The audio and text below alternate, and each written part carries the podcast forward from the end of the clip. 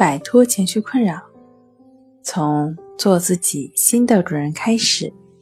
大家好，欢迎来到重塑心灵，我是主播心理咨询师刘星。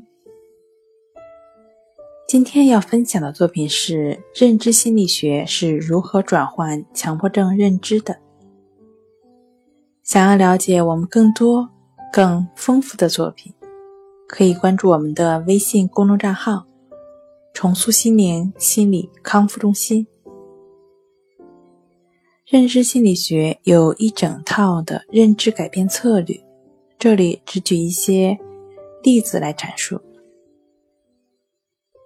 比如，病友会认为我相信我担心的强迫问题是正确的，需要不断改变认知到我的强迫思维夸张而不现实。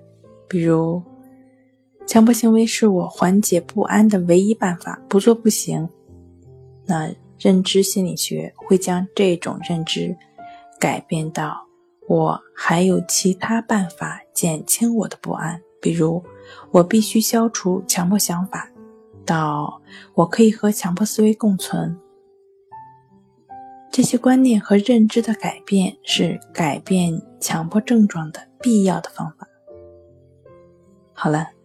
今天就跟大家分享到这儿，这里是我们的重塑心灵。